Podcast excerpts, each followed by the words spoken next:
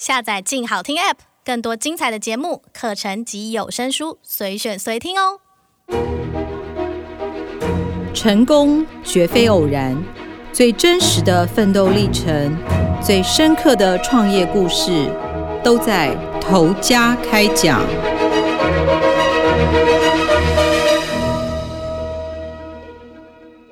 各位听众，大家好，欢迎收听由静好听与静周刊共同制作播出的节目《投家开讲》，我是静周刊财经人物组记者王小军。今天要来跟大家分享的一个故事哦，其实它是全球的足球鞋最大的制造商，它叫做志强国际。我们先来讲一下它的规模，它去年的营收大概在一百三十五亿。在全球呢，其实每五双的足球鞋就有一双是出自于这一家公司。台湾人可能对足球比较陌生，可是其实足球可能是全世界最赚钱的运动赛事之一哈。每一次呢，每一个足球明星一踢进那个球，全场大家欢声雷动，背后都是带动非常庞大的商机。那这一家公司呢，其实包括艾迪达、Nike、Puma。这个全球前三大的足球鞋品牌，其实都是指名找他合作。那他也帮就是那个迪卡侬打下了这个足球的江山哦，是一个关键的 key man。那先来介绍一下这个董事长，他叫做陈维嘉。其实他的背景很有趣哦，他并不是做鞋子本行出身的，因为他以前呢，他的家族其实是建设公司，他是大汉建设的第二代。那他在二十四岁的时候，因为父亲过世了。那他自己可能天生比较叛逆一点，他跟家族的长辈呢，其实意见有点不合。当时父亲过世了，母亲就等于是守寡了嘛。那如果他又跟长辈意见不合，其实会让母亲在大家族里面很难做人。所以二十四岁的时候呢，妈妈就把他赶出家门。他自嘲是这个样子。那他之所以会创业，其实就是这个危机意识支撑着他，成为他最大的创业动力。至于他的这个事业呢，是怎么开始的？其实呢，他以前在学生时代的时候，他就曾经在鞋店打工。所以呢，他离开家族之后呢，其实他就想说，那他先从贸易开始好了，因为可能不需要设厂，第一桶金不是那么贵。所以呢，他先就是做了鞋子的贸易。他到越南去找货，因为当时越南对欧洲是贸易零关税。所以他到越南去找那些帆布鞋呀、啊，把这个品质比较好的帆布鞋啊、进口到德国的百货公司跟家乐福，这样子让他赚到第一桶金。不过当时他也回想哦，其实他刚开始做贸易的时候，钱因为很少，那要在那个世贸租摊位，其实他是跟同业合租摊位，所以刚开始应该也是蛮辛苦的。不过，透过贸易赚到了第一桶金之后呢，他也发现哦，在这个历程当中，其实品牌跟通路越来越直接找上工厂，那让贸易商的角色其实越来越没有空间，越来越不好做。所以在一九九二年的时候呢，他和三位股东其实合伙在越南，在有一个机会的情况之下呢，在越南设了鞋厂，就是由贸易转而变成制造。那当时呢，第一张订单其实他就是拿到了是意大利的足球品牌，叫做 La To 这个品牌的童鞋，因为其中一个股东以前曾经做过这个品牌，然后牵线。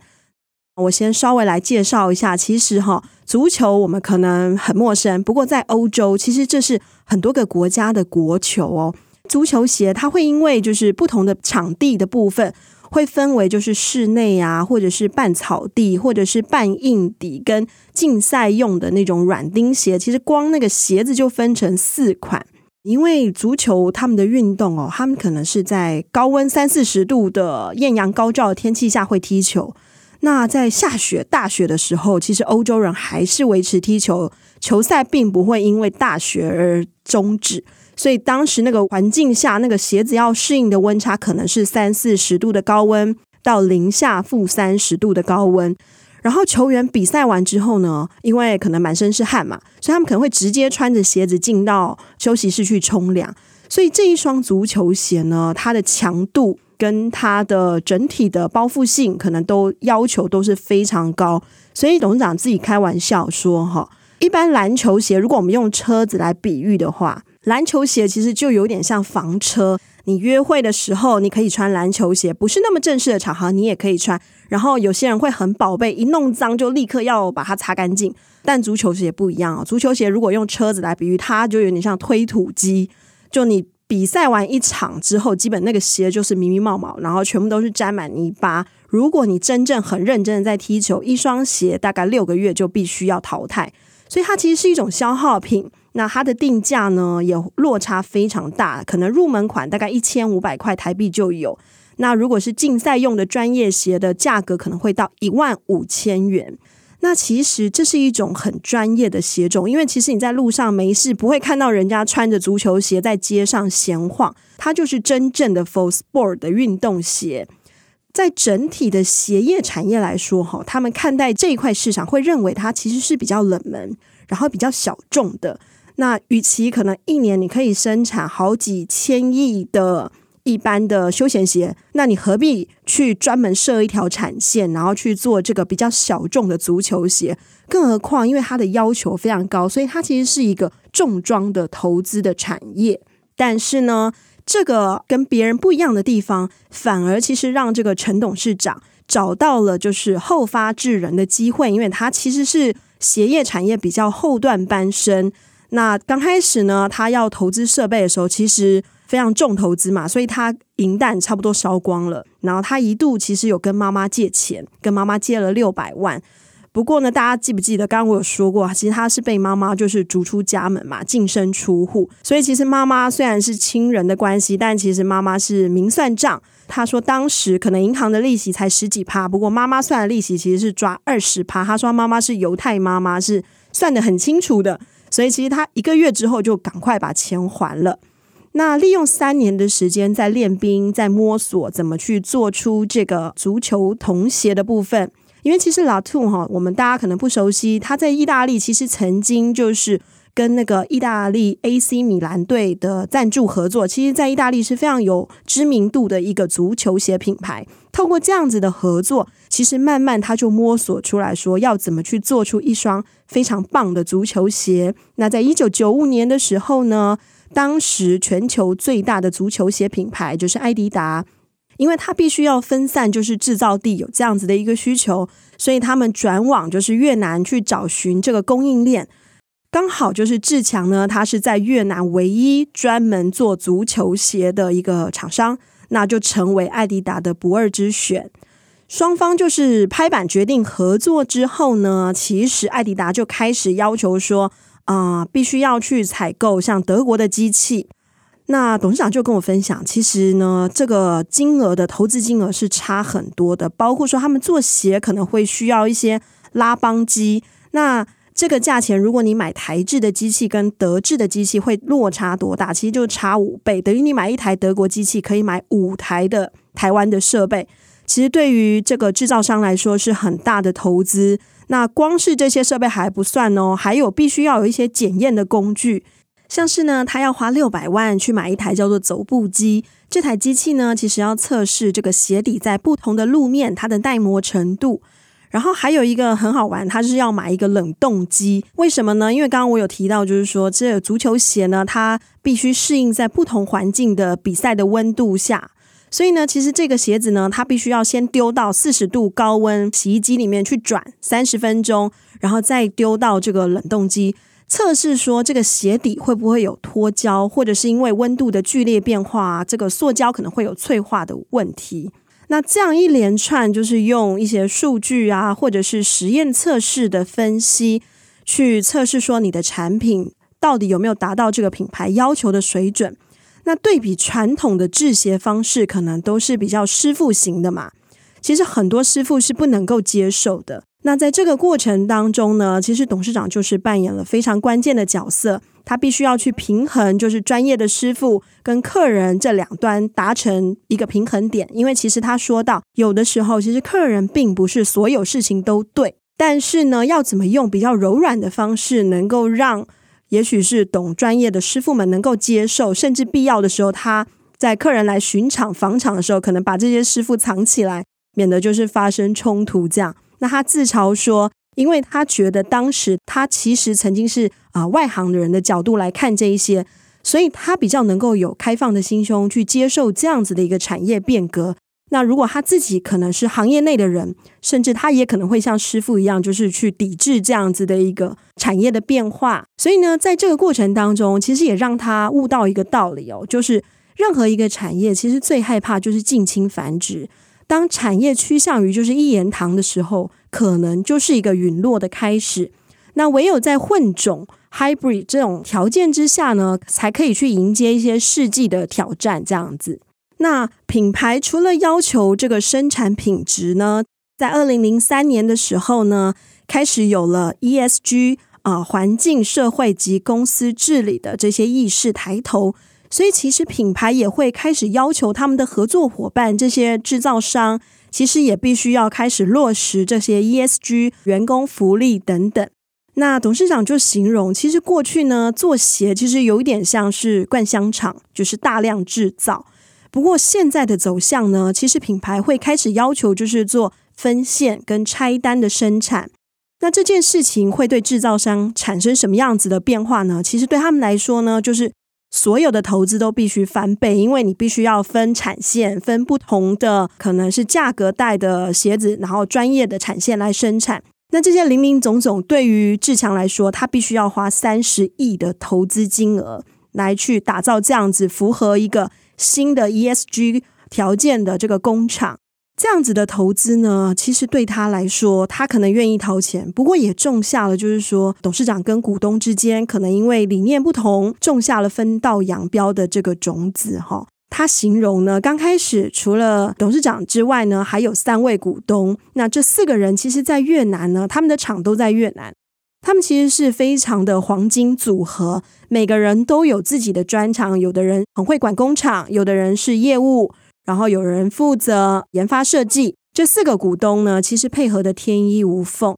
然后当然领头的这个陈董事长呢，他是 leader 嘛，那他他跟这三位股东相处得非常好，然后大家都一起有革命情感。他说，其实这三个股东有一个最大的特质，就是大家都很省钱。都舍不得花钱，然后呢，他们在当地可能娱乐就是打打高尔夫。那股东呢，舍不得买高尔夫，他就灵机一动，就教大家干脆用扫把来打高尔夫球哦。常常为了就是谁要请客，就是会拌拌嘴啊。其实感情还是不错的。那他也很懂得去欣赏每个人的特质，他就讲说，在外人可能会想说，哇，你怎么能够跟这么抠的人在一起相处这么久？但他的想法不一样啊，他说这样子的人呢，来管工厂，其实反而能够做到滴水不漏，不会浪费这样子。但是呢，这样会碰到一个问题，就是说呢，其实，在生产面来说，你不花这个三十亿去做这些投资，你每年依旧可以生产出这么多双鞋子。但是品牌要求就是拆单啊，分线生产，那大家原本都可以放进口袋的分红赚到的钱，现在全部都必须要。再拿出来做投资，其实就人性来说，真的是天人交战，必须要拔河。你到底愿不愿意再做这样继续的投资？投资未来嘛？其实他也很能体谅大家的立场不同。那但是这样子呢，股东就纷纷的离他而去。其实对董事长来说，这是他一路走来让他最落寞的一个部分。不过他跟一般的人不一样，就是说他不把那个 ESG 当做是额外的成本。他反而把这个东西呢拿来证明说，其实我们这些制造厂商，我们有能力跟品牌站在同一阵线。然后呢，甚至呢，品牌对于制造商的要求就是，过往呢交货期可能是六十天到九十天，但那个时候呢，就希望能够落实叫做金石管理哦，所以他们缩短到就是三十天交货，基本就没什么库存，甚至呢，品牌的付钱速度没有像交货速度这么快。他的钱呢，其实变成是一个可能会支借。那董事长非常阿 Q，他就想说，其实这样子的好处就是他没有时间乱花钱，他所有的钱都用来投资公司。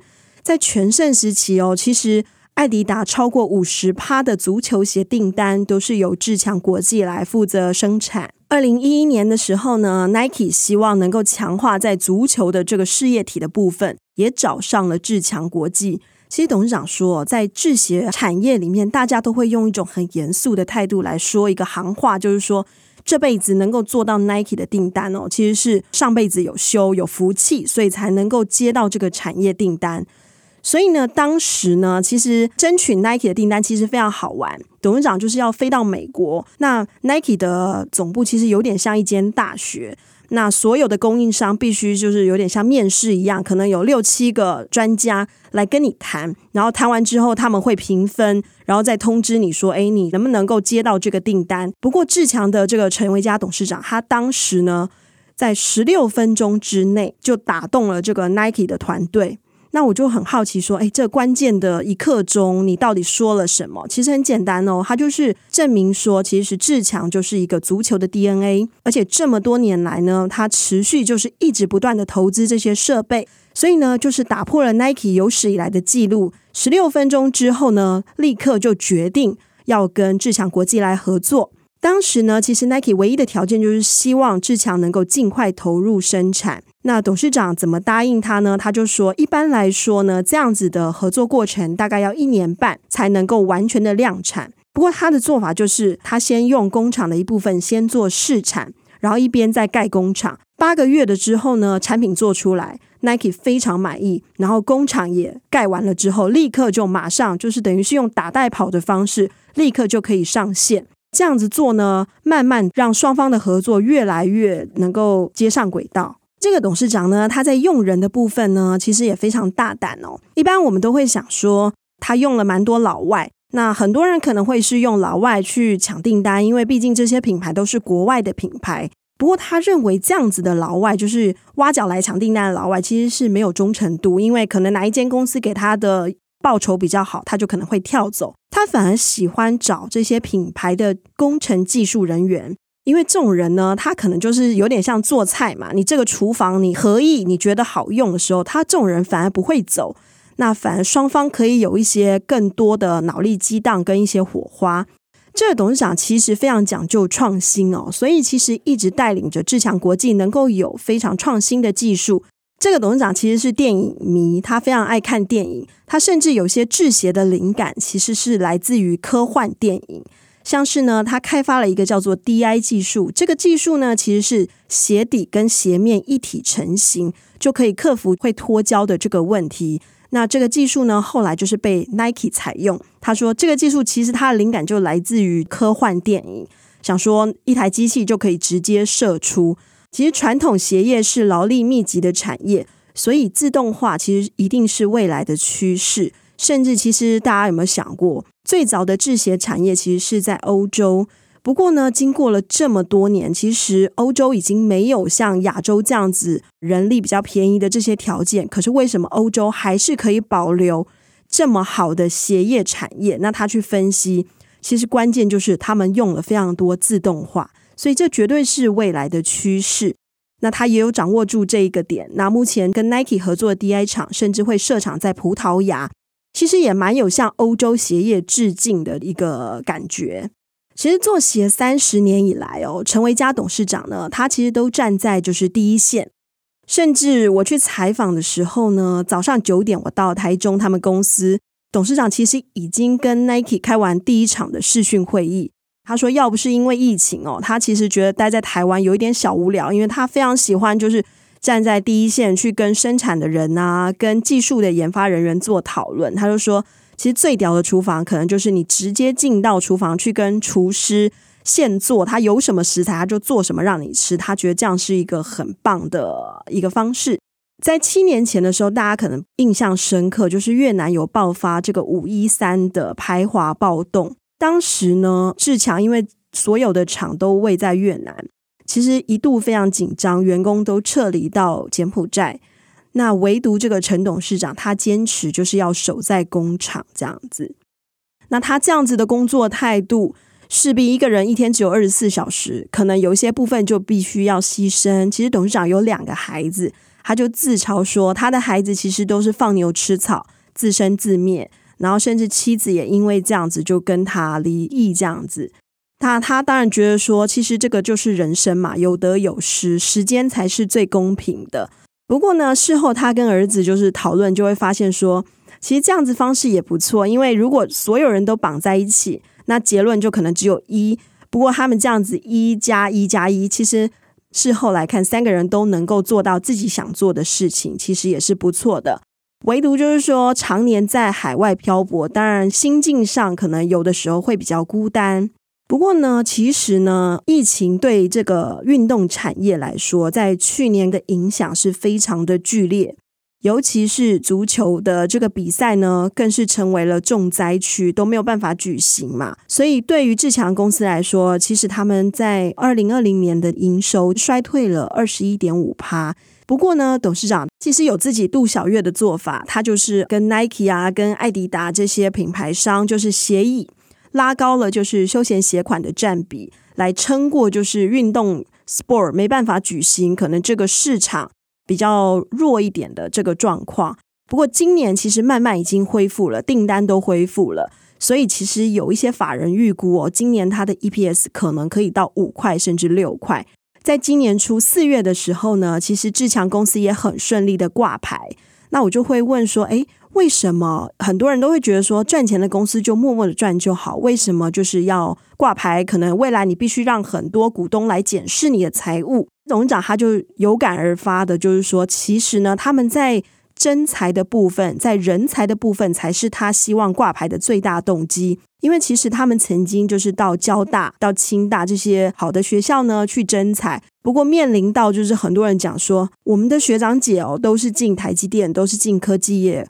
几乎没有人进到制鞋产业，他希望能够改变这个制鞋产业，会大家认为说是比较传产、比较没有吸引力的这个现况。那其实呢，在这个过程当中呢，他也以自己的故事，其实跟我们分享了，就是说，因为他毕竟是半途出身嘛，所以他就说他自己刚开始其实有一点像跑龙套。不过呢，他话锋一转，就想说，其实谁能够想象得到？成龙当年呢，其实也是一个替身。其实跑龙套呢，就有一点像，就是入龙门的基础。当你能够跑到专精的时候呢，自然就不会被埋没。尤其是大家会认为说，OEM 就是做代工生产，可能就不如做品牌。大家都想做品牌，不过大家没有想过一件事情哦，就是其实在跟好的一线的品牌的合作过程当中，其实你可以学到，就是外国人他怎么想事情。然后他怎么对产品的坚持，做好你这个 OEM 的这个角色，其实有一天你也可以跟品牌并驾齐驱，像志强一样，就是这些全球前三大的足球鞋品牌都非他不可。感谢听众的收听，如果有兴趣想要更深入了解志强国际的故事，可以上网搜寻“捷足称王”系列完整报道。也请持续锁定由静好听与静周刊共同制作播出的节目《头家开讲》，我们下次见。想听爱听，就在静好听。